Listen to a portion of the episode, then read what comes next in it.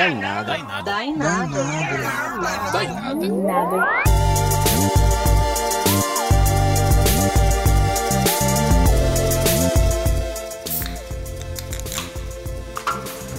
Boa noite, Nadicas. Eu sou o Márcio Peixoto e eu estou começando mais uma edição do podcast da Inada, aqui direto dos estúdios faraônicos de rádio e podcast sede Minha Casa, Gente, e como vocês podem ver, a quarentena segue firme e forte, com as pessoas curtindo, adoidado na rua aqui do lado de casa, muitos carros passando o tempo inteiro.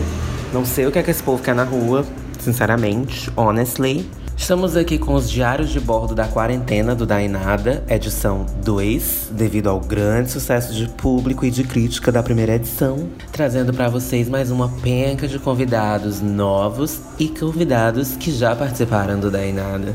Mas, gente, olha, eu estou aqui para alertar também que se você achou esse formato não tão agradável ou está com saudade dos formatos antigos, para avisar que a próxima edição do Dainada a gente já vai estar tá tentando voltar às nossas origens, a gente vai estar tá tentando fazer uma experimentação e gravar o podcast à distância, mas no formato antigo, de mesinha redonda, mesa de bar, de conversa, de diálogo.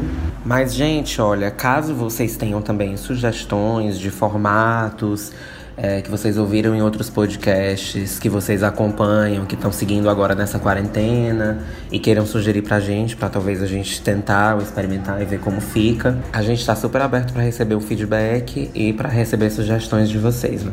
E, gente, entre os convidados da nossa edição tem muita gente bacana. É, a gente chamou a Camila Freitas, a.k.a. Soft Powers, do podcast Indo e Voltando. É, tem a Cintia Bailey, do Chá com Rapadura, o Pedro Felipe, do Budejo Cast, o Caio Cipriano, que já participaram em outras edições do Dainada, o Fabinho Vieira, que também já participou anteriormente, e a Alessandra Gomes, que está debutando hoje aqui com a gente, que é uma amiga de longa data, minha e do Gabriel. Os convidados vão se apresentar, vão falar um pouco sobre como é que eles estão lidando com essa situação de quarentena, o que é que eles têm feito para manter a sanidade, né, durante esses dias atípicos, né, né, com essa quebra de rotina de todo mundo, essa situação que, que fez com que as pessoas se obrigassem, né, a rever as suas rotinas, reprogramar suas rotinas para ficar em casa. Muita gente está trabalhando em casa, fazendo home office. Outras pessoas, infelizmente, acabaram sendo demitidas, perdendo seus empregos. Outras pessoas já estavam sem emprego, então é, acabaram não tendo uma mudança tão grande na rotina. Mas, enfim, acaba que todo mundo, de certa forma, teve que se ajustar durante esse período de quarentena, porque a questão da quarentena não se resume simplesmente às pessoas ficarem em casa casa, mas as pessoas terem uma série de restrições durante a sua estadia em casa, mas também sempre que precisem sair, né? Para que para evitar não só a própria contaminação, mas o contágio de mais pessoas pelo vírus, né? Que é um vírus altamente é, é, contagioso. Mas enfim, chega de Covid-19, porque não sei se vocês estão acompanhando programação de TV aberta, mas programação de TV aberta basicamente só se fala em Covid-19. Na internet, eu acho que agora nas redes sociais nos últimos dias tem dado um pouco uma acessada e o tom tem mudado um pouco, as pessoas estão falando mais de outras coisas, mas ainda assim continua uma questão bem pesada, né? Assim, para onde você vira, a galera tá falando em coronavírus e tal hora chega. Então hoje a gente vai ter uma série de novas dicas para vocês. Bom, para quem ouviu o episódio anterior, algumas dicas foram dadas. Eu fiz uma sugestão de livro, o Alan Hart sugeriu playlist. A gente está disponibilizando nas redes os links para essas sugestões que a gente vai dando. É, na edição de hoje serão dadas algumas dicas de músicas e de álbuns e eu mesmo vou estar editando uma playlist para disponibilizar para vocês pós a, a, postagem do podcast nas redes sociais, né? Então, se você tá tem o nosso acompanha a gente no Twitter, acompanha a gente no Instagram, no Facebook, a gente vai estar disponibilizando os links nesses espaços para que vocês possam estar dando uma conferida nas nossas sugestões, especificamente as musicais, né? Que eu vou fazer a playlist mais tarde. Olá pessoal, eu sou Gabriel Araújo. Para quem não sabe, eu quero agradecer a sua audiência e quero agradecer também aos ouvintes do Dainada, os Nadicas, né? Que mandaram mensagem falando que o Dainada é uma das ferramentas que tem ajudado a passar bem a quarentena. Embora a gente não tenha publicado muito ainda na quarentena, Tem ouvinte que diz que tá maratonando, ouvindo os episódios antigos, enfim. Eu quero também pedir desculpa a um ouvinte que fez uma avaliação negativa no iTunes, fazendo uma crítica super pertinente, falando sobre a edição que a gente fez piada meio com coronavírus e falou as informações erradas, mas eu queria mais ou menos justificar que a gente, na época que gravou, não sabia que, que tudo isso ia acontecer tão rápido e, e que as coisas iam chegar a esse ponto. Então, e depois que a gente gravou, demorou ainda um tempo para a edição ser publicada, então realmente houve esse descompasso e ficou meio estranho. Se você ouvir a edição agora, ela vai estar tá totalmente datada e ela foi lançada há um mês, dois meses, e realmente ficou completamente datada, cheia de desinformação. A gente tentou até dar uma corrigida aí com a fala de um amigo nosso que é médico, que está trabalhando na linha de frente e que tem enfrentado esse problema do coronavírus, mas enfim a gente está aqui para falar sobre a quarentena, mas principalmente para falar sobre outras coisas, né? Sobre como a gente pode aproveitar o nosso dia até para preservar melhor a nossa saúde mental. Tendo dito isso, fiquem aí com os nossos convidados.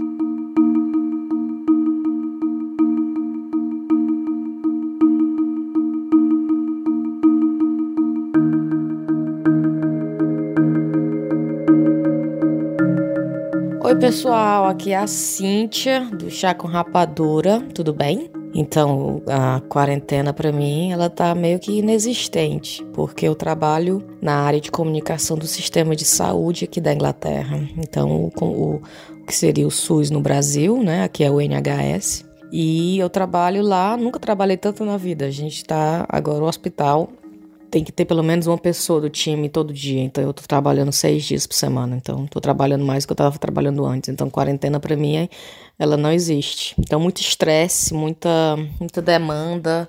É, chego em casa muito cansada. Então, quando eu vejo os posts das pessoas, meu Deus, eu não aguento mais ficar em casa, então eu não aguento mais só ver televisão, me manda dicas do que fazer, porque eu tô de saco cheio é, eu, eu fico assim, meu Deus, né?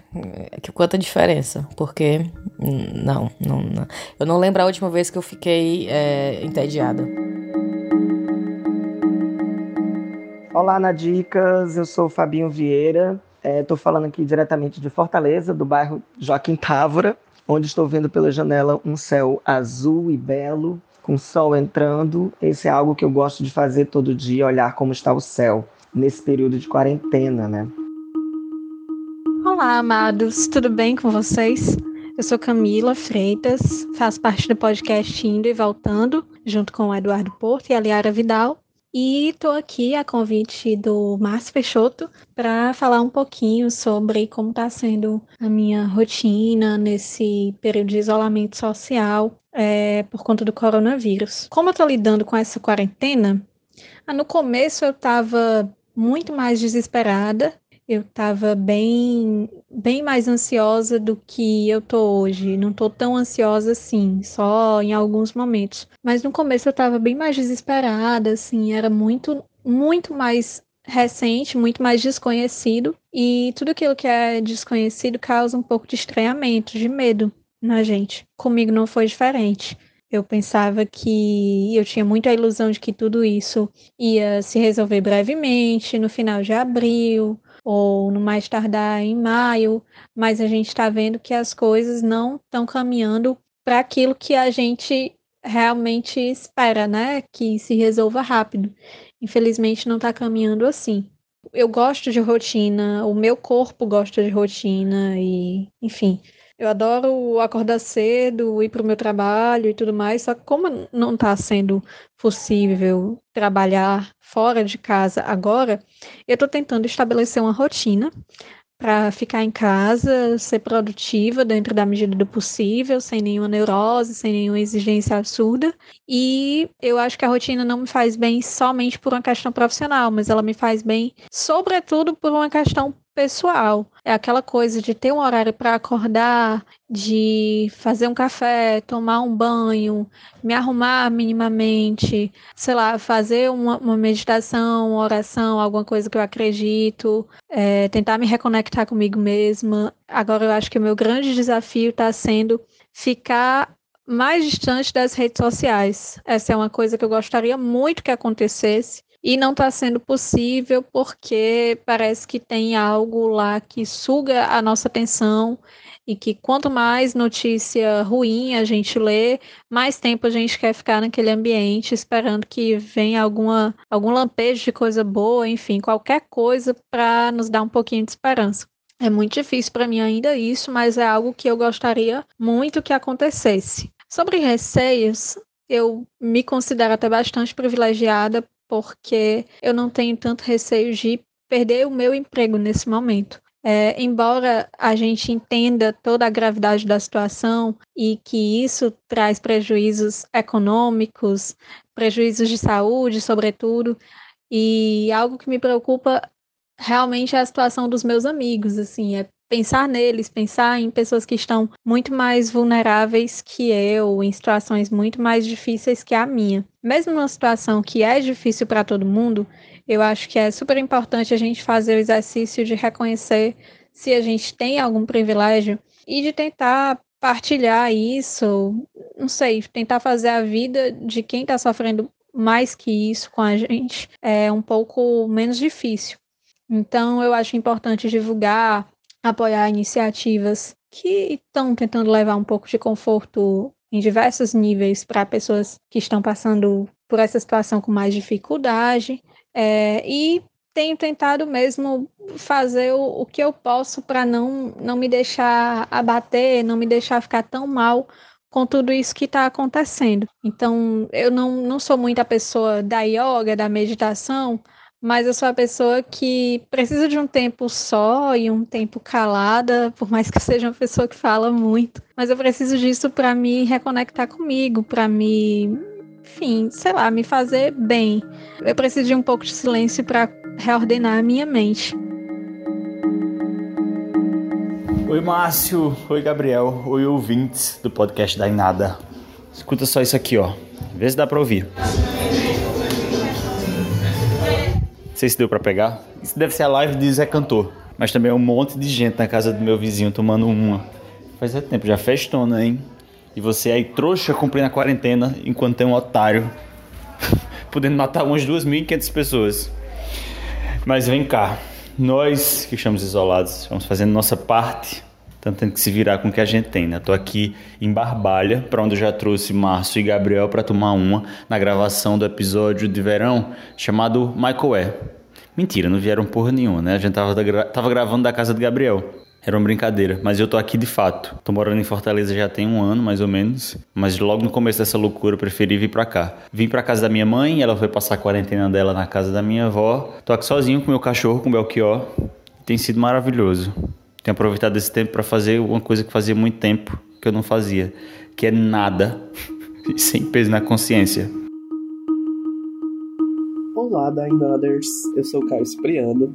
É, vou aqui compartilhar o meu relato de quarentena com vocês. Estou sim um pouco desesperado, até porque eu sou do grupo de risco, tenho asma crônica, mas apesar disso, acredito que eu estou tirando de letra a quarentena, o fato do isolamento social, até porque eu já estou adaptado à quarentena em virtude da minha rotina de vida há alguns anos, entre dois e três anos, e por isso eu estou aqui para compartilhar essa experiência com vocês.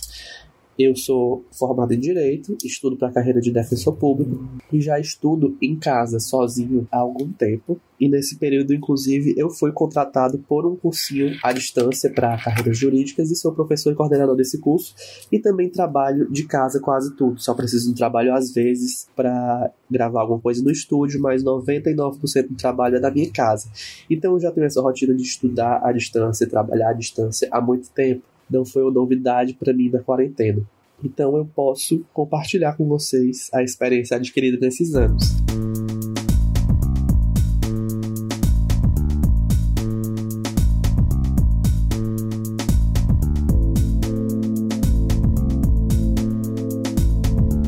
Gente, nessa edição eu resolvi indicar só álbuns e só é, é, produções musicais, porque sim, porque da outra vez eu, eu foquei mais no audiovisual, cheguei a indicar até livros, mas agora eu vou indicar, só vou voltar pro meu básico, que é música, pra minha expertise. E o primeiro álbum que eu vou indicar para vocês hoje não é um álbum completo, na verdade ele é um EP, que é um formato de álbum de LP reduzido, né, que tem um tempo um pouco menor. E é o EP La Vita Nova da Christine and the Queens.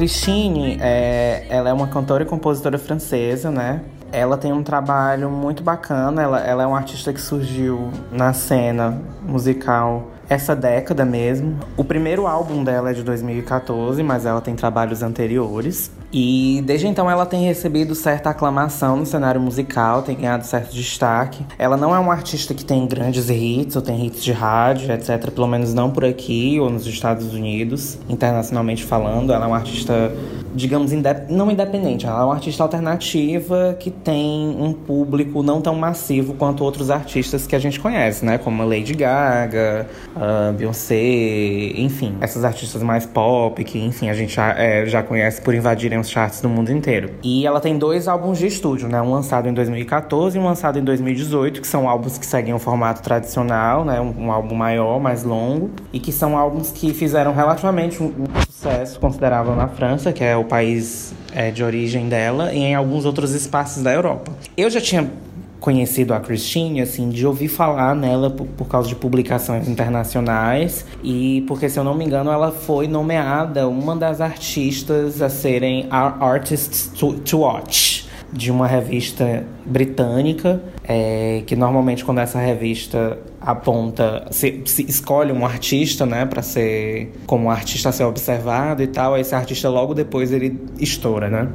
Só que eu tinha visto isso em relação a essa revista que fez essa publicação com ela, se eu não me engano, em 2016, 2017, faz um tempo. E ela não chegou a ficar tão grande depois, né, em seguida. Mas aí esse ano ela lançou esse EP, que é o La Vita Nova, que é um EP que tem um título em italiano, mas as músicas elas são cantadas em, em, em, não só em uma língua, elas são cantadas em línguas diferentes, tem, tem músicas em línguas diferentes, com títulos em línguas diferentes. E chamou muito a minha atenção porque eu fiquei sabendo desse EP, porque ela lançou junto com o EP um curta. E aí todas as faixas do EP elas estão inclusas nesse curta, né? Então é um curta musical do EP, que é muito bacana, assim. A Christine, eu também tô fazendo essa indicação porque ela é uma artista queer. É, ela se identifica como pansexual. Ela fez essa identificação, ela se colocou publicamente dessa forma em 2014. Ela é uma artista muito interessante que ela gosta de fazer muitas experimentações, assim. Ela lista como influências dela artistas como David Bowie, Kanye West, uh, Philip Glass, Michael Jackson, Patti Smith,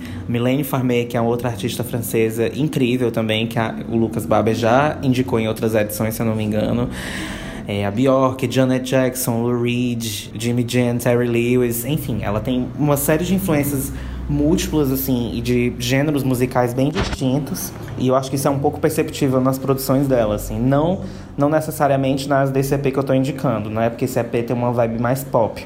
Mas eu já andei, eu fui, depois que eu me interessei por ela, por esse EP, eu fui dar uma ouvida no catálogo dela e ela transita, assim, em, em estilos musicais diferentes, em tipos de produções diferentes. Ela é, ela é uma artista bem interessante de, para vocês darem uma pesquisada depois, se vocês tiverem algum interesse depois de ouvir esse EP.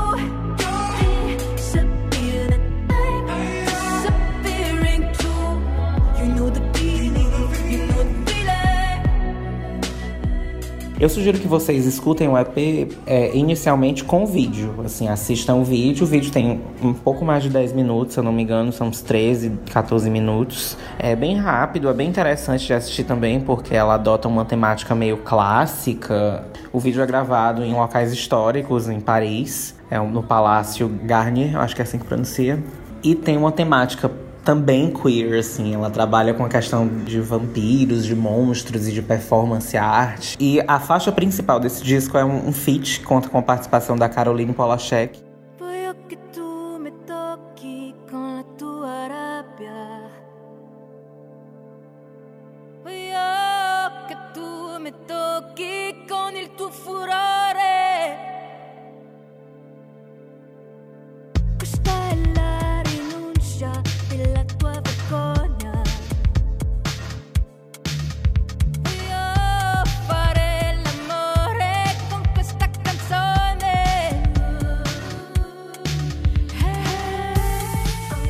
Polachek. Eu não sei se vocês conhecem, mas também é uma artista alternativa, ela é uma artista americana. Ela era vocalista da banda Chairlift, que é uma das primeiras bandas assim indies de internet, assim, quem viveu a internet nos anos 2000 talvez conheça. E a Caroline Polachek tá, é, tá seguindo carreira solo há algum tempo e lançou um álbum solo no ano passado, que foi o Peng, que também conseguiu um, um grande destaque entre a crítica, assim, e que também é um, um ótimo álbum, mas a gente deixa pra falar dele em outra edição. E é isso, Christine and the Queens, La Vita Nova, vou colocar na playlist pra vocês, mas também procurei no YouTube o curta, que tem lá disponível para as pessoas assistirem, e é super bacana.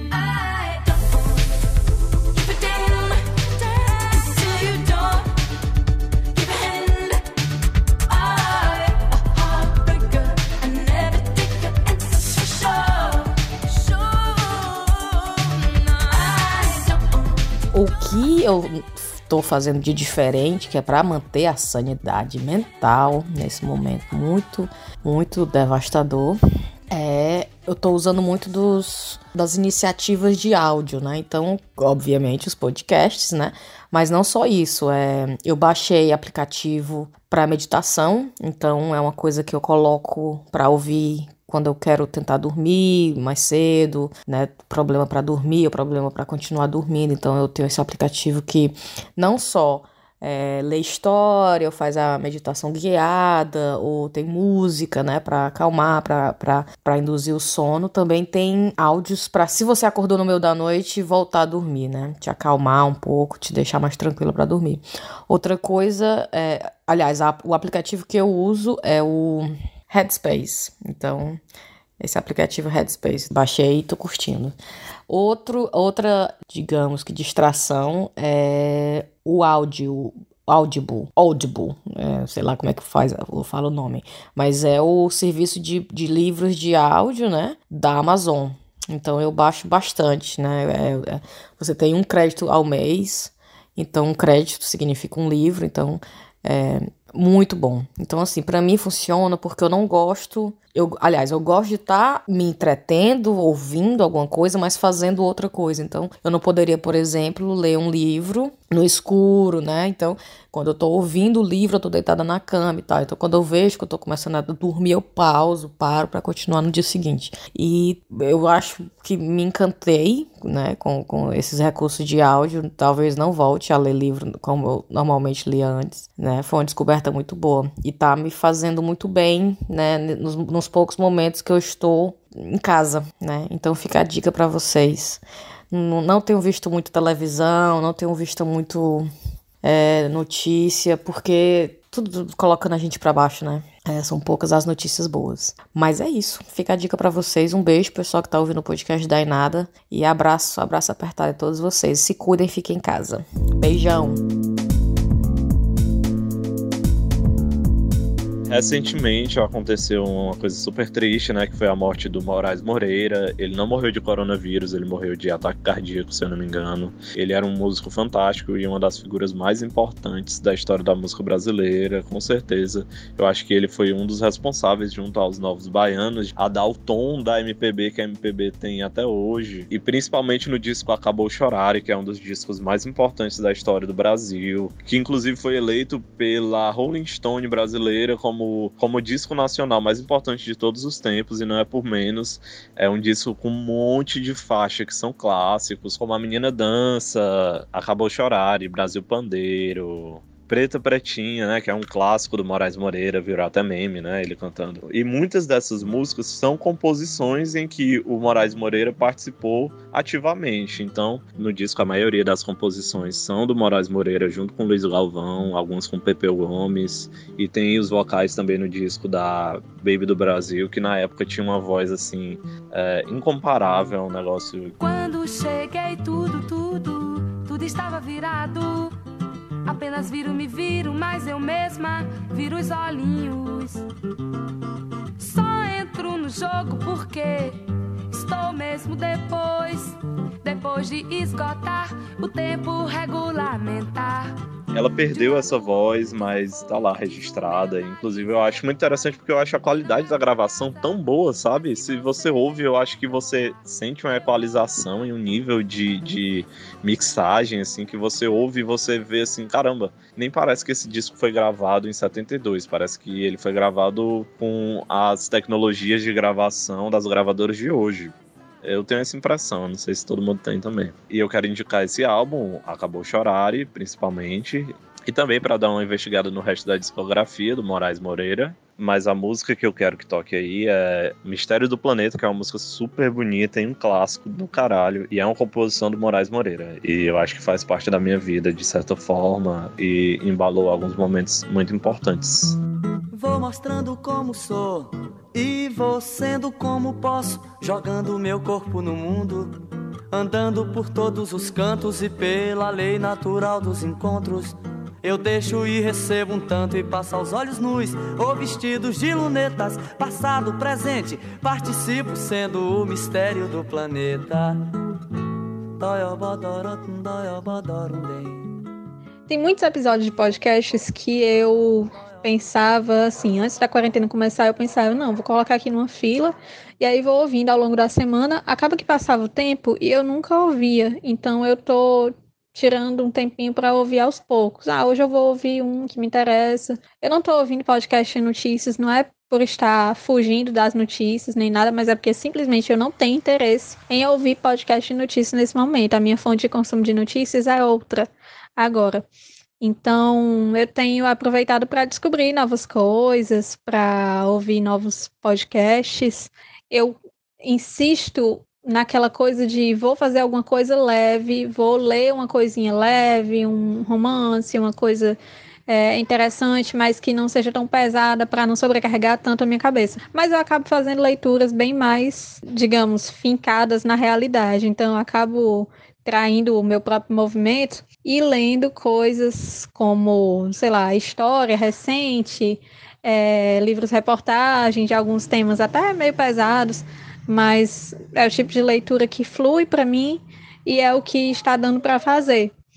Uma coisa que por muitos é vista como futilidade, mas que para mim é algo que é fundamental para manter o meu edifício inteiro, como diria a Clarice Lispector, a minha cabeça em paz, é investir em alguma futilidade, é fazer minhas unhas, é tirar um tempo para hidratar meu cabelo, experimentar uma receita nova para pele, fazer alguma coisa diferente na cozinha. Eu sou uma pessoa que odeia cozinhar, mas eu tô me vendo obrigada a fazer isso porque a situação é difícil para todo mundo. E fazer isso, às vezes, coloca a minha mente naquele momento presente. Então, é algo que, que trabalha muito bem a meu favor. Não tenho lido por obrigação, tenho muitas leituras aí por obrigação que vão voltar quando o mundo voltar ao normal.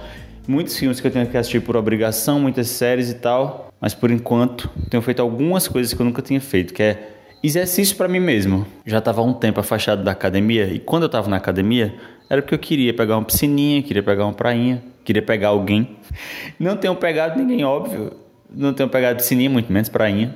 Então tenho me exercitado com a, o peso do corpo chama calistenia. Qualquer coisa procura aí no YouTube, calistenia. É uma coisa bem doida assim, tipo crossfit, que tem uma galera que é bem doida também, tipo a galera do crossfit. É como se fosse um Herbalife, sabe? Sabe aquela galera da Herbalife que fica insistindo pra você comprar um negócio? Só que a calistenia, a calistenia não é bem Herbalife, é uma coisa mais rinodê. Mas vale a pena, eu tô adorando. Já tinha ouvido falar disso, só que preferi a academia. Não sou uma pessoa lá de me exercitar. Fazia academia e ia quando dava na veneta. Gostava muito de vôlei, gostava muito de correr, agora não tem mais como fazer rachinha de vôlei, não posso mais correr por canto nenhum. Estou apelando ao exercício com peso do corpo. Procura no YouTube um canal chamado Extreme 21. É muito bom. Tem um cara com a maior cara de que votou em Bolsonaro. Toda vez que eu dou play no vídeo dele, a primeira coisa que eu penso, isso aqui votou em Bolsonaro. É sensacional. As aulas do homem são ótimas. Tem aplicativos também. Tem o da Nike, tem o da Adidas. Outra coisa de exercício físico que eu tenho feito foi dica da Frivião, da Liara, do podcast Indo e Voltando. Ela participou do meu podcast Budejo, inclusive vai aí no Spotify, quando terminar de escutar esse podcast, escuta o Budejo. Ela indicou no Budejo um aplicativo chamado Down Dog, tipo cachorro para baixo. Esse é o nome de uma posição do yoga. É muito bom, nunca tinha feito yoga na minha vida. Sempre deixava para depois, nunca fazia. Desde o dia que ela me indicou esse, esse aplicativo, eu tenho feito todo santo dia. É muito bom. Já fiz até mais de uma vez um dia só, não sei nem se pode. Não sei nem se pode todo santo dia também não vou pesquisar.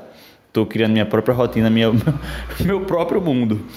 Cara, não vou dizer assista tal coisa, leia tal coisa. Assista o que você quiser, leia o que você quiser, sem pressão. O mundo como a gente imaginava. Deixou de existir, então a gente não tem mais nem com quem conversar sobre Proust, Hemingway, Machado de Assis. Se for ler Proust, Hemingway, Machado de Assis, leia pra você. Como eu tô me exercitando aqui, tô me exercitando pra mim. E se for assistir uma caralhada de filme, assiste o que tu tava aí baixado, tava na playlist do, do- da Netflix, ou melhor, tava na lista da Netflix e nunca assistiu, assiste isso. Mas ontem eu assisti um chamado Conquistar, Amar e Viver Intensamente. É esse o título. É um francês. Se passa na década de 90. Ele é 2018. Se passa em 93. No auge da epidemia de AIDS. Eu fiquei pensando naquele tempo que as pessoas se desconfiavam tanto e que se afastaram tanto, né? Em que afeto deixou de correr em um tempo de epidemia e que afastou pessoas da comunidade LGBT. Bon, j'ai rencontré un Parisien. Bon, je suis amoureux, voilà. Il s'en fout de moi, je pense, mais je suis persuadé que je lui faire changer d'avis. E nesse momento, não só é, pessoas da comunidade LGBT, mas todo mundo está afastado em plena epidemia. Me fez refletir muito sobre isso. Procurar aí, conquistar, amar e viver intensamente. Sensacional. Um beijo para todo mundo.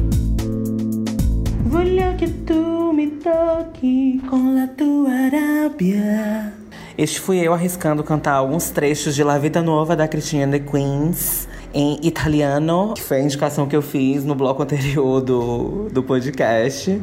Agora eu estou de volta com a minha segunda indicação desta edição, que vai ser Vamos prestigiar um pouco os artistas nacionais, né, gente? E fazer uma indicação local. Então eu resolvi indicar o EP da Clarice Falcão, Eu Me Lembro, que é desse ano de 2020. E é um EP em que ela faz a releitura do de algumas músicas do catálogo dela.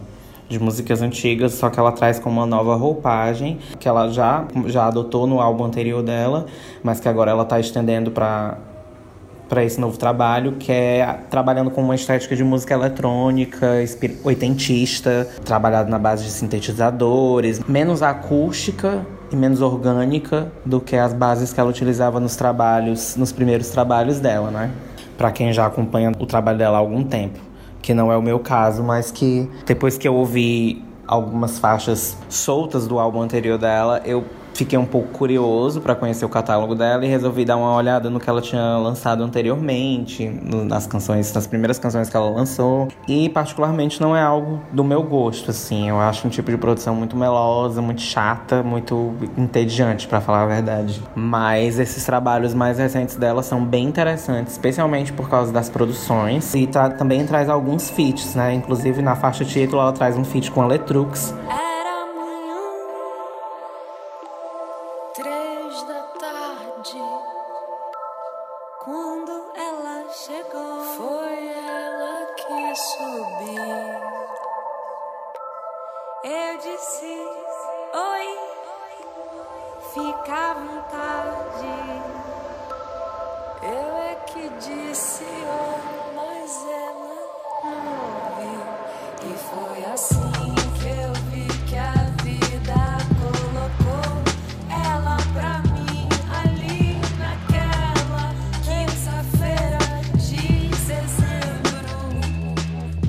achei mais interessante em função de como ele entra em contraste com o, o repertório anterior dela, né, assim, da artista.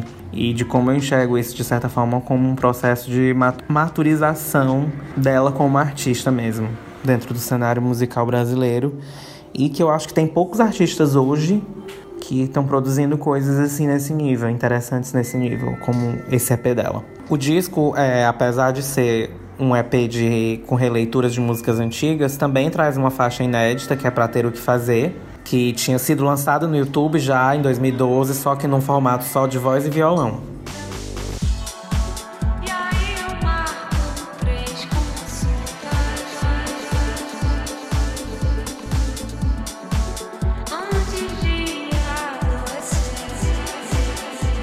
Olá, meu nome é Alessandra, eu sou formada em design de moda e atualmente eu trabalho com crianças, eu sou professora de inglês bilíngue em um Instituto Montessori e a minha dica de hoje aqui para vocês vai ser baseada em fatos reais. Não, brincadeira. Eu vou dar mais dicas de filmes e séries porque eu sou uma pessoa muito cinéfila e eu não consigo viver sem estar assistindo alguma coisa. Eu tô sempre vendo algo. Eu vivo de cinelistas, amo fazer uma listinha de quero ver, tento maratonar coisas, mas muitas vezes eu não tenho paciência para algumas séries e que eu acho muito extensa.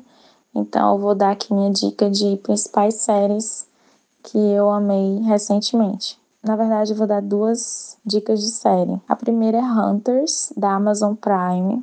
Ela é uma série extremamente bem produzida. Ela foi produzida pelo Jordan Peele. Eu sei que muitos de vocês já conhecem. É o mesmo diretor de Nós e Corra.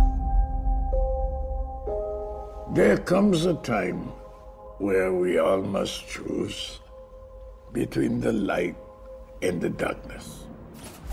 E corram para assistir essa série porque ela é muito boa. Uma série que conta a história de um grupo de caçadores, que na verdade são pessoas que vão atrás de nazistas, que são ex-combatentes da Segunda Guerra Mundial, que acabaram fugindo para os Estados Unidos. Muitos deles são torturadores e que estão nos Estados Unidos disfarçados, né? Vivendo com uma outra identidade, como pessoas civis que não devem nada a ninguém. Então, esse grupo, que é liderado pelo nada mais nada menos que Al Pacino, resolvem ir atrás de cada um deles, descobrir o paradeiro deles e eliminá-los. É maravilhoso. A outra dica é, na verdade, um reality show da Netflix, muito, muito bom, chamado Blow Away. É um reality de artesãs de vidro maravilhoso que explora a arte dos assopradores. Que antes de assistir essa série eu nem sabia como era que funcionava todo o processo de desenvolver uma peça de vidro. E o que a gente vê nessa série são coisas extremamente lindas, majestosas e que você fica pensando, meu Deus, como é que eles conseguiram produzir isso em tão pouco tempo? Cada episódio tem um conceito, né? Então, os participantes eles vão ter que dar o seu melhor e conseguir materializar em formato de uma peça de vidro conceitos super abstratos. E é muito, muito legal. O vencedor no final ele vai ganhar uma exposição no maior museu de vidro do mundo que fica em Nova York. Apenas isso. E para filmes, eu vou indicar para vocês somente dois filmes aqui que eu acho que vale muito a pena. Gabriel e a Montanha é um filme brasileiro que eu assisti recente no Telecine, mas vocês devem encontrar aí para baixar. E fala sobre a vida do Gabriel, que é um carioca que saiu para fazer um mochilão na África e ele acaba falecendo. Bom, gente, essa já é a sinopse do filme, tá? Tanto é que o filme começa com a cena do Gabriel morto ao pé de uma grande montanha que ele foi escalar. Muitas saudades, querida. A beleza, a verdade estão por todas as partes. É só uma questão de reconhecer e optar por buscar a felicidade. You've proven enough to be a Messiah. You're a blessing to our community. O filme é uma grande homenagem do diretor para a família e os amigos do Gabriel. O, o diretor do filme era o melhor amigo do Gabriel. Então é um filme que celebra a vida nos últimos 70 dias do Gabriel antes do, do acidente que acaba tirando a, a vida dele. Lindo. O segundo filme que eu vou indicar para vocês é o Atentado ao Hotel Taj Mahal, que é baseado em fatos reais. O filme ele trata a história de um atentado que aconteceu em Mumbai. Foram, na verdade, vários atentados que aconteceram simultaneamente por um grupo de oito jovens muçulmanos que chegaram na, em Mumbai e eles se dividiram em quatro duplas e fizeram atentados simultâneos em estações de metrô, café, hostel. E no final, todos eles se reúnem e entram no hotel mais luxuoso da cidade, que é o Hotel Taj Mahal. E lá dentro eles tocam terror. E é um filme extremamente tenso. Então eu recomendo se você gosta de passar muito nervoso. então é isso, gente. A minha dica para essa quarentena. Fiquem em casa e lavem as mãos. Beijo. quarentena, muita gente optou por parar de ouvir podcast de notícia e coisa do gênero.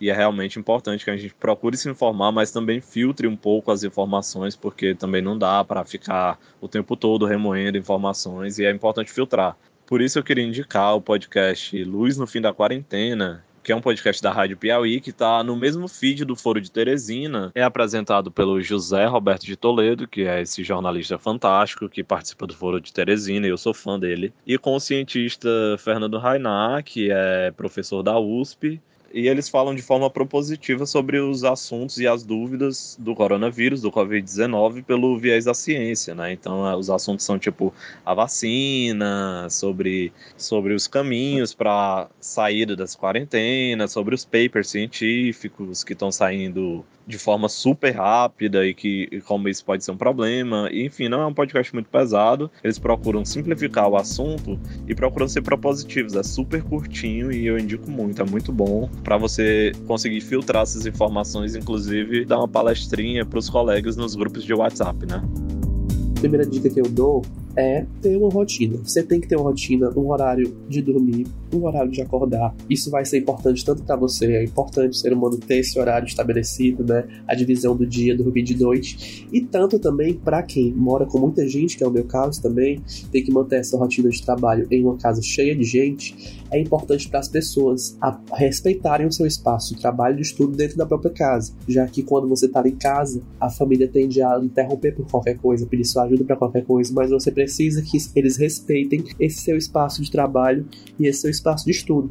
Então a rotina é muito importante para eles também saberem quando, eles, quando você é acessível e quando você não tá. Porque não adianta dizer que tá sempre estudando, sempre trabalhando, porque uma hora eles vão realmente precisar de vocês. Então, por exemplo, aqui em casa é muito claro. Eu tranco minha porta, falar comigo só depois de 7 horas da noite, que é o horário que eu geralmente eu termino de trabalhar e fazer minhas coisas. Depois de 7 horas eles podem me interromper. Antes disso, não podem. Então isso é importante para você e para as pessoas da sua casa. Segunda dica é construir, ter um local confortável de trabalho e estudo na sua casa.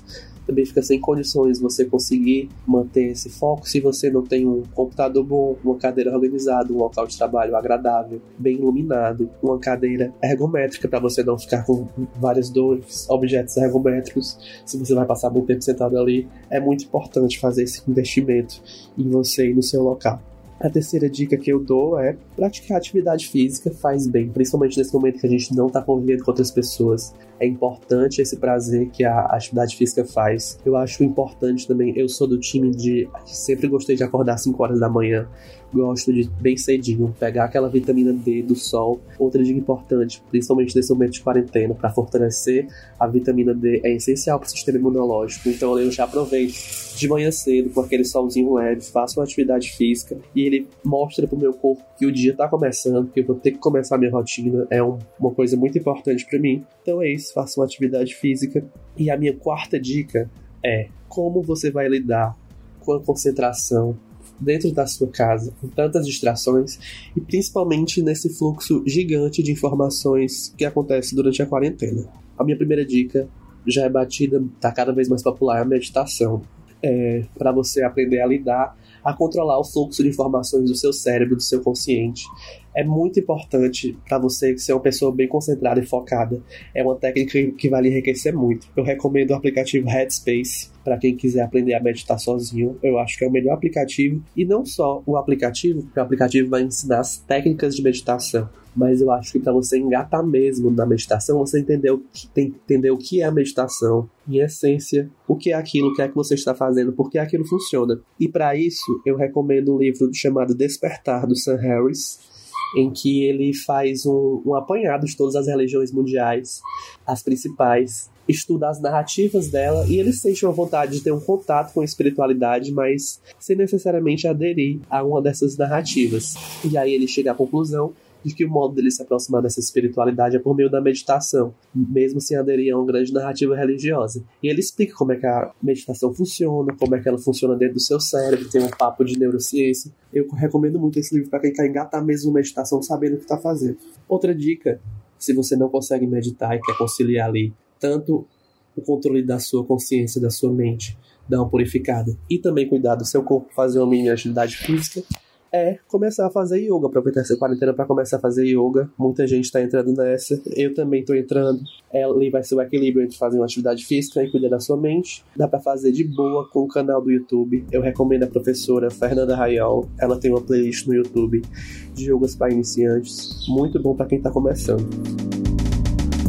Eu tô aproveitando para descobrir novos artistas, ou nem sempre descobrir novos artistas, mas ouvir os trabalhos novos de artistas que eu já, já conheço, ou ouvir os trabalhos que eu nunca ouvi de artistas que eu gosto. Eu gosto muito do Tom Zé, mas eu nunca tinha parado para escutar é, alguns discos dele, então é uma coisa que eu tô fazendo nesse tempo. É, quando tudo o que a gente tem, muito do que a gente tem, na verdade, é tempo livre. De vez em quando, vez em quando, todos os olhos se voltam pra mim. De lá de dentro da escuridão, esperando e querendo que eu seja um herói.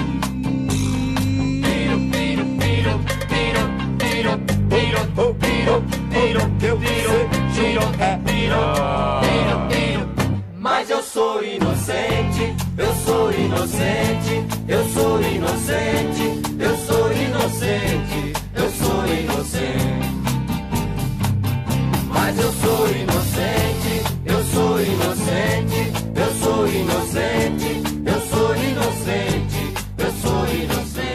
tô ouvindo alguns discos de artistas que eu gosto, mas que não conhecia, simplesmente.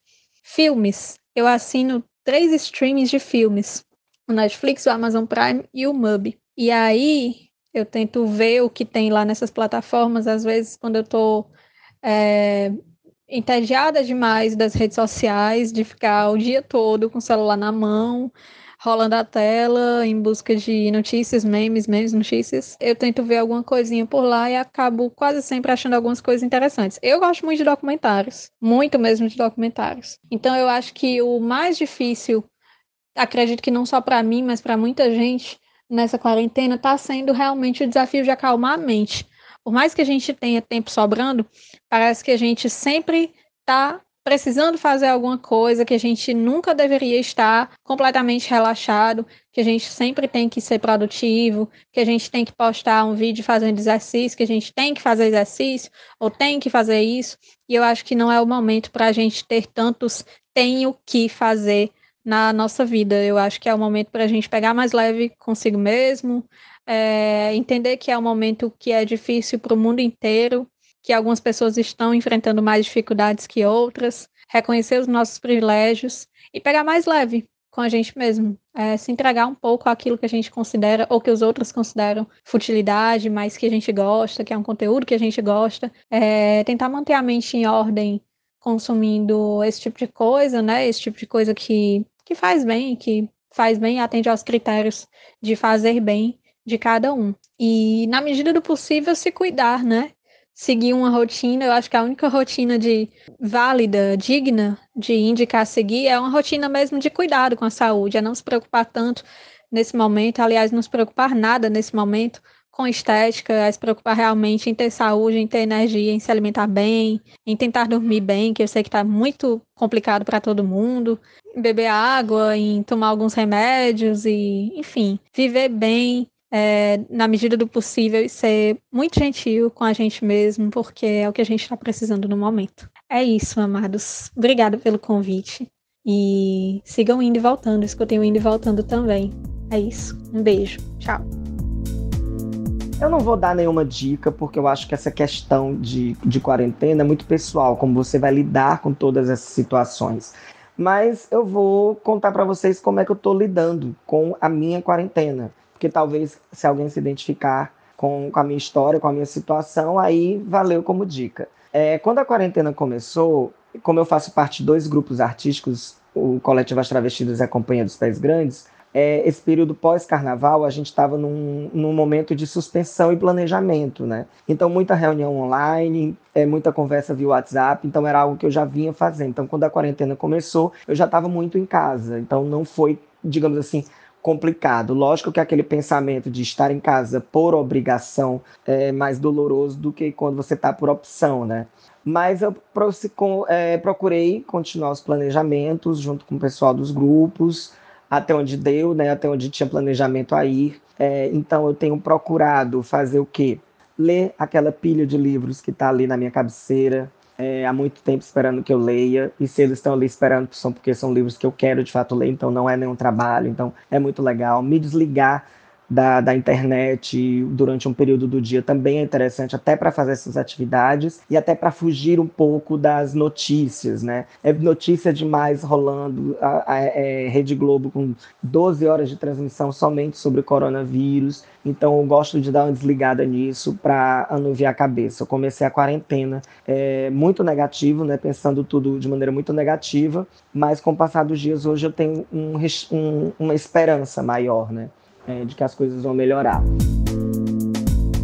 Preciso indicar mais uma coisa da Netflix que eu descobri recentemente, fiquei pirado, inclusive não assisti tudo ainda, tô guardando para assistir com calma, que é a série Midnight Gospel. Merging with simulator in 3, 2, 1.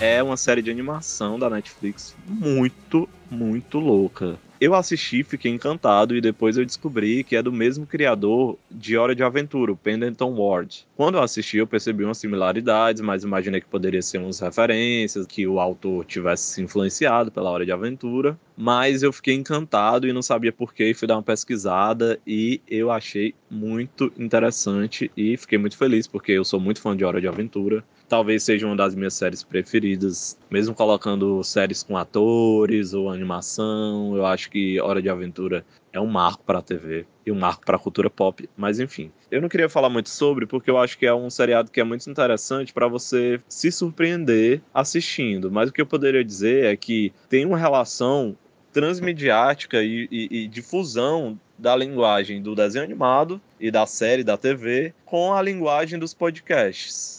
E isso é sério. O elemento podcast está presente de forma completamente consistente dentro do desenho. E como isso se dá, é interessante que você assista o primeiro episódio. E eu acho que a experiência mais interessante pode ser a que eu tive, que é de assistir, não entender ficar confuso, criar teorias de o que era aquilo, qual é a proposta e depois pesquisar para saber mais ou menos qual foi o método e qual é a proposta da animação. Enfim, Midnight Gospel é muito interessante, muito bonitinho e ao mesmo tempo é adulto e tem umas coisas meio pesadas e é uma coisa que enche um pouco a cabeça, assim, não é uma coisa leve para você assistir quando você quer relaxar antes de dormir, porque tem muita informação, é muito surreal, tem muita coisa acontecendo ao mesmo tempo, inclusive é, uma desconexão do áudio com o que tá acontecendo na tela. Isso eu acho que eu poderia dizer. Mas enfim, fica a dica aí: Midnight Gospel, tipo, a boa nova da meia-noite na Netflix, tem oito episódios, cada um de 20 minutos, não assisti tudo e tô empolgado.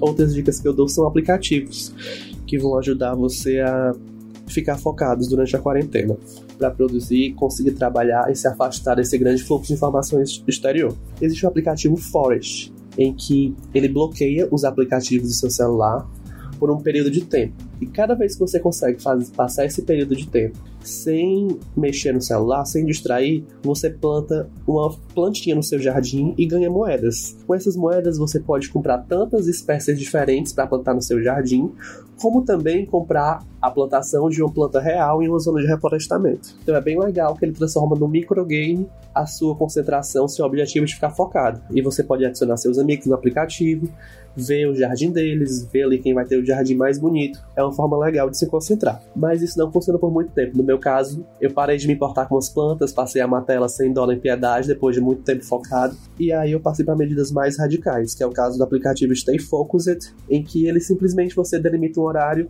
e ele vai bloquear o seu acesso total aos aplicativos. Inclusive, você não vai conseguir nem desinstalar o próprio aplicativo para liberar. Hoje eu uso esse aplicativo.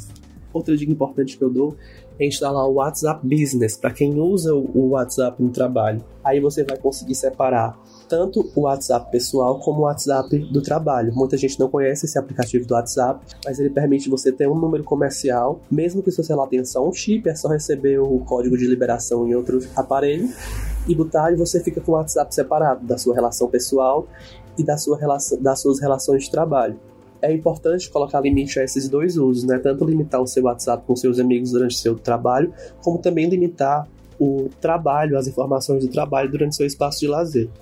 E outra coisa que muito importante também é bloquear as notificações de redes sociais de celular que trazem distrações, outras distrações durante seu tempo de trabalho.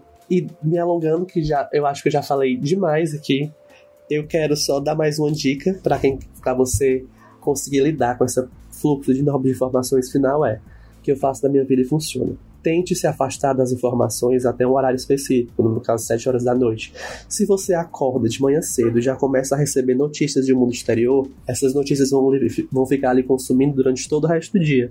Você vai descobrir que o ministro pode cair, depois o Bolsonaro se reconciliou com o ministro, depois o ministro volta a cair. Isso tudo acontecendo durante um dia só, isso vai lhe consumindo durante todo o dia. Você vai ficar o dia todo olhando essas informações e não vai render nada durante o dia. Então se blinde do mundo exterior até um horário específico, 6 horas, 7 horas da noite. Passe a receber as informações só depois desse horário, depois de resolver suas coisas. E a partir daí você vai ter acesso às informações.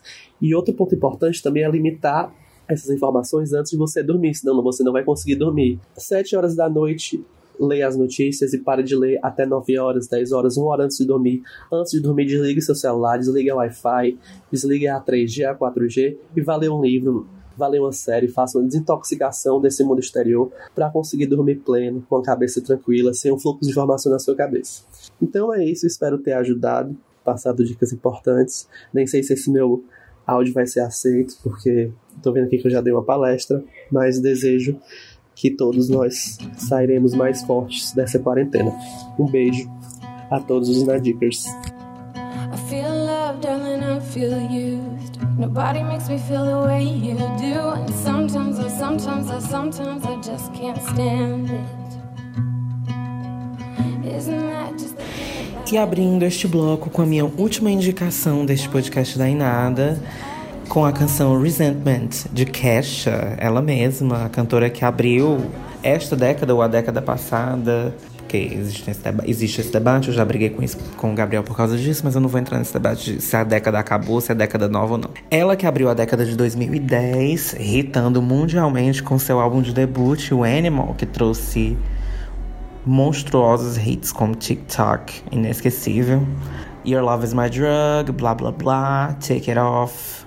Emendou com um EP que foi igualmente bem sucedido, que trouxe hits como We Are We Are, Blow. É, a Kesha teve uma carreira, teve uma década bem movimentada, vocês provavelmente devem ter, devem ter acompanhado, é, em função de, do, dos casos de abuso sexual que ela acusou o produtor dela, o Dr. Luke, que também era um produtor renomadíssimo no cenário musical pop, já tinha trabalhado com praticamente todas as grandes pop stars contemporâneas, já tinha trabalhado com Britney, com Katy Perry, com Kelly Clarkson, Miley Cyrus, com muita gente no cenário musical e que de certa forma acabou ficando bem blacklisted depois desse processo longo, desgastante que ele teve com a Kesha na segunda metade da década dessa década, da década passada, não sei, enfim. E a Kesha fez um retorno triunfante para o cenário musical é, no final da década com o álbum Rainbow, que teve o, o hit Praying, né, que foi o, o álbum que conseguiu a primeira indicação dela na vida ao Grammy. Ela não nunca tinha sido indicada antes e que foi aclamadíssimo pela crítica também. É, porque que apontou bastante que era um álbum em que as pessoas conseguiam ver que ela era muito mais do que uma popstar manufaturada, como muitas críticas apontavam no começo da década. Mas a verdade é que a Kesha, mesmo quando ela trabalhava com Dr. Luke, ela já era um talento muito proeminente, assim. Ela nunca se mostrou uma grande vocalista, mas se você já ouviu alguma vez os álbuns, os primeiros álbuns dela, você dá para perceber que ela é uma cantora que vai além do, das produções chiclete. Já dava para perceber que ela tinha uma profundidade maior que não era explorada pela gravadora dela, mas que estava ali já. Ela sempre foi uma compositora assim de mão cheia, teve um senso de humor, ela consegue trabalhar de certa forma na escrita dela, nas composições dela, o pessoal o íntimo, ela consegue ser muito reveladora sobre os sentimentos dela, sobre a interioridade dela, mas ao mesmo tempo ela não perde o bom humor e não perde a personalidade na escrita. Então, tipo assim, você tem várias composições da Kesha que são gritantemente Kesha, assim. Não, você não consegue imaginar outra pessoa cantando, outra pessoa compondo, porque a personalidade, ela consegue imprimir muito bem a personalidade dela no que ela faz, assim.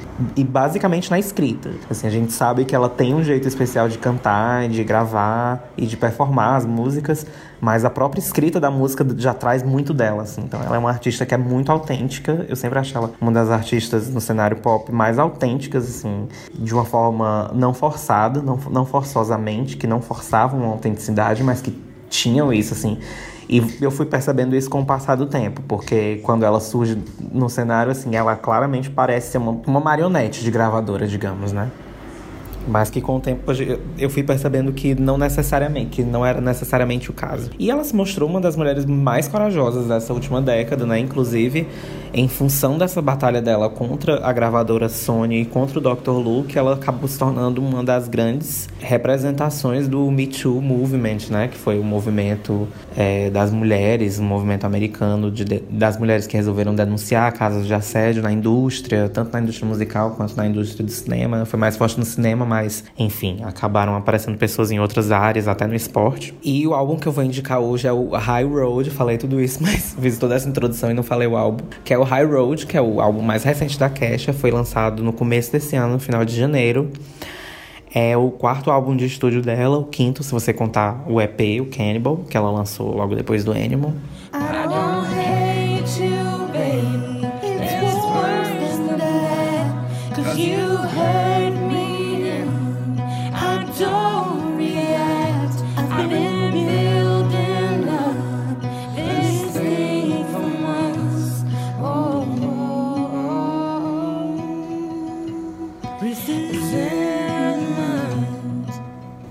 assim, é uma continuação nesse processo de maturação da Kesha que, que teve início com o Rainbow, né, de libertação, e é um álbum em que ela prometeu voltar um pouco às raízes dos primeiros discos dela, que era a personalidade da Party Girl, né, aquela garota que sai, escova os dentes com uma, uma garrafa de Jack Daniels.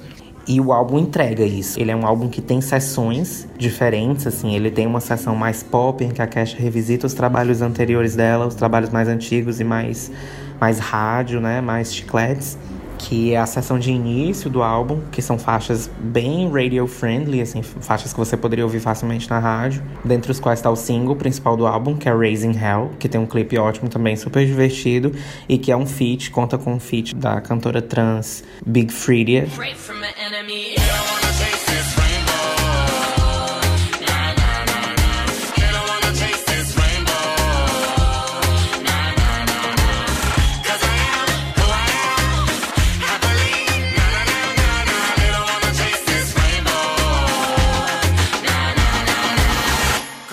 E além dessa, dessa primeira sessão, o álbum tem sessões mais experimentais, tem sessões em que ela se dedica mais a um estilo country, folk, que eu particularmente acho que a Kesha poderia se dedicar bem mais a esse tipo de estilo musical, porque valoriza muito o vocal dela e o potencial dela como uma compositora.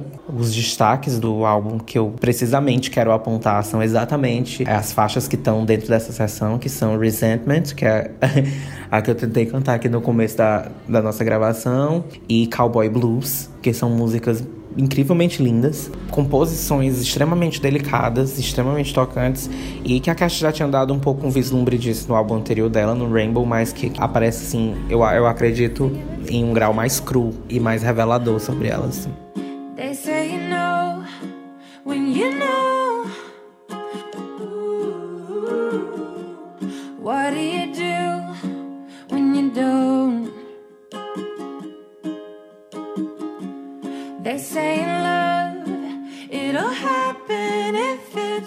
É um álbum muito divertido, o, High Road, e eu, eu acho uma pena que ele tenha passado tão despercebido esse ano no lançamento. Ele teve uma campanha promocional muito desastrosa. Os singles não foram bem sucedidos, nenhuma das escolhas. E após o lançamento, acabou, ela não divulgou muito e a gente acabou tendo, a- tendo que lidar com essa questão da pandemia, o que dificultou mais ainda a promoção do álbum, né? E apesar de não ter sido bem sucedido, é, ela ainda fez o esforço de conseguir dar pros fãs alguns videoclipes desse álbum, né? Assim, ele só teve um single oficialmente lançado para as rádios, que foi Raising Hell, que é o primeiro single, mas ela lançou vídeos de, de outras canções que foram lançadas promoção, promocionalmente durante a campanha do álbum, né? Que foi My Own, foram My Own Dance, Resentment, que é uma das que eu mencionei, como uma das melhores do álbum. E possivelmente vai ser uma faixa que eu vou apontar no final do ano como uma das melhores desse ano.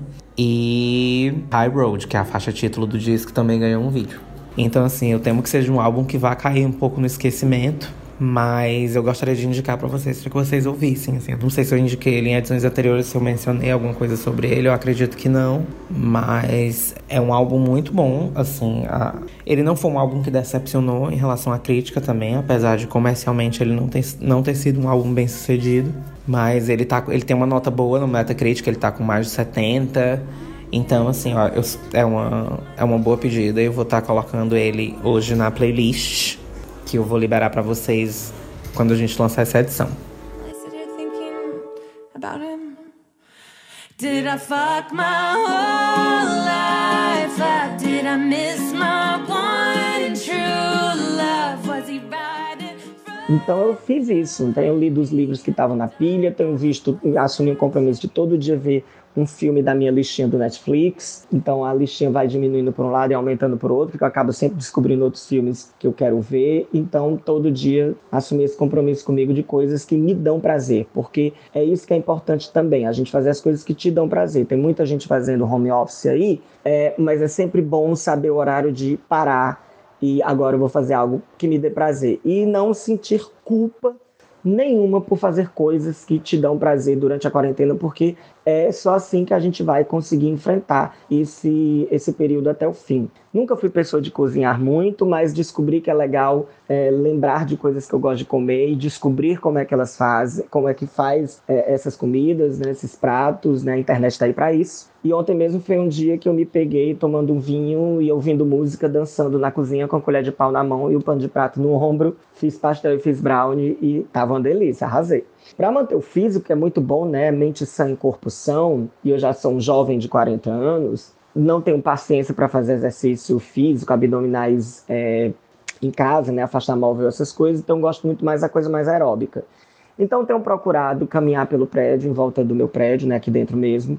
É, sempre dou, faço meia hora de caminhada, alternando cada volta que eu dou uma mais lenta e uma um pouco mais rapidinha, nada de correr desesperadamente. Depois meia hora subindo e descendo as escadas do prédio. Meu prédio tem sete andares, então cada andar eu subo em um ritmo diferente, vou alternando, né, um ritmo lento e um ritmo mais rapidinho. É, e suo pra caramba, gosto de voltar, tomar um banho, comer. É outra coisa que eu acho que eu tenho feito sempre manter um congelado na geladeira, porque tem dia que você não tá com paciência para cozinhar, não se sinta culpado por isso, pega aquele congelado, bota no micro-ondas, bota o filme para assistir e come sem culpa. É também bacana para a gente ter essa opção, e já que a gente tem, somos os privilegiados que temos essa opção, vamos usá-la sim para manter a cabeça no lugar, porque depois dessa crise toda, é muito importante que a gente tenha consciência de que a humanidade tem que mudar em alguma maneira. A gente tem que olhar para o outro de outra maneira e perceber que o conforto que a gente vive, que nem todo mundo tem, nós não precisamos negar desse conforto para olhar para o outro. E como é que a gente pode olhar para o outro e fazer com que esse conforto possa ser partilhado? Eu acho que esse é o pensamento que a gente tem que ter enquanto humanidade, porque se essa crise passar, que uma hora ela vai passar, seja daqui a um mês, seja daqui a um ano, quando essa crise passar, se nada mudar na humanidade, aí a gente bota no caixão e enterra, porque a humanidade serviu de nada, desculpa aí Deus, a gente fez errado, né? Para quem acredita em Deus. E é isso, gente. É beijo grande para vocês. Estou com saudade de abraçar as pessoas. É de tudo o que eu sinto mais falta. E a gente se vê qualquer dia desse em um Nada. Beijão. E pra finalizar, eu quero indicar outro álbum, que é o Buba, eu não sei como é que pronuncia, que é o álbum do Kate Tranada, Kai Tranada, eu não sei como pronuncia também o nome dele, mas eu acho que é Kate Tranada, algo assim.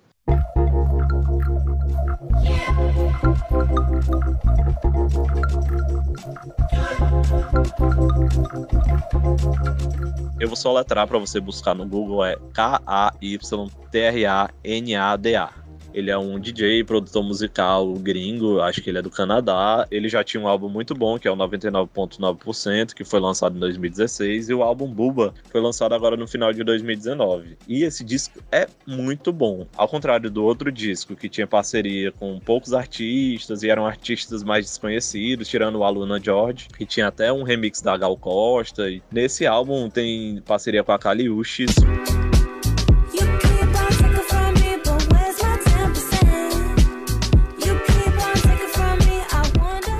a Estelle, com o Pharrell Williams, com a Tinashe. E a minha música preferida é Oh No, que é com a Estelle, mas o disco todo é muito bom, é muito gostoso para quando você quiser ouvir uma coisa mais tranquila, uma música que é eletrônica, mas que não é muito pesada e que você pode ouvir inclusive mais baixinho, fazendo o almoço e ao mesmo tempo dá para dançar pra caramba. Enfim, vale muito a pena dar uma olhada nesse disco e ver se é a sua vibe. É Buba com dois Bs. Eu não sei o que, é que significa Buba, mas é um dos álbuns que eu mais gostei dos últimos tempos.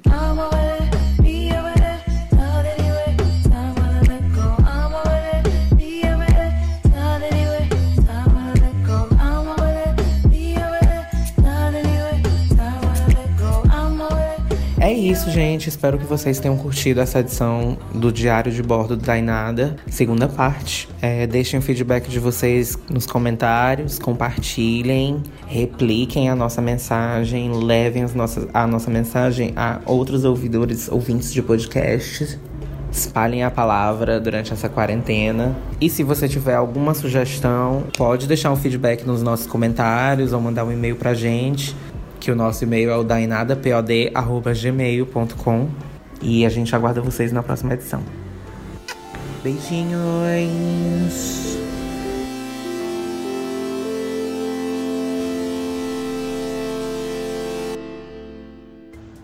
Oi, ouvintes do Dainada, Gabriel, Márcio, tudo bem com vocês? É aqui quem fala é Helena Vieira e dessa vez eu tô passando para fazer a divulgação do meu curso Feminismo Decolonial e Queer of Color, Ação, Política e Pensamento. É um curso panorâmico de 10 horas ao todo, e a ideia é apresentar os principais conceitos da, do pensamentos, dos pensamentos do Sul, do pensamento decolonial, entendendo na primeira aula decolonialidade do poder, colonialidade do poder, pós-colonialismo, a segunda aula vendo um pouco o pensamento das feministas negras, em seguida um pouco da, do pensamento ticano, Glória Ansaldúa, Tchela Sandoval e outras, e outras feministas que pensaram a crítica ao feminismo branco e a crítica a uma epistemologia, a uma forma de se pensar gênero e sexualidade que é marcadamente do norte global, euro-estadunidense.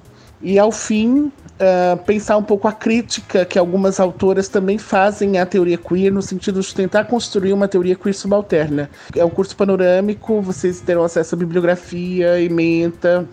O valor é só 50 reais, uh, porque a ideia é que a gente está em tempos de pandemia, então que todo mundo possa fazer. Uh, as aulas são expositivas, tem espaço para perguntas. Uh, e aí eu tô fazendo esse convite, se vocês quiserem conhecer mais sobre feminismo decolonial, quiserem aprender sobre a lógica da, da colonialidade, se inscrevam. As inscrições estão no formulário do Google Forms, que vocês podem encontrar uh, no meu perfil do Instagram, helena.vieiras, ou no Instagram do outro grupo. O curso tem certificação do Laboratório de Arte Contemporânea da UFC e do Laboratório de Estética e Filosofia da Arte. E é isso. É, qualquer dúvida, podem mandar um e-mail para outrogrupo.gmail.com.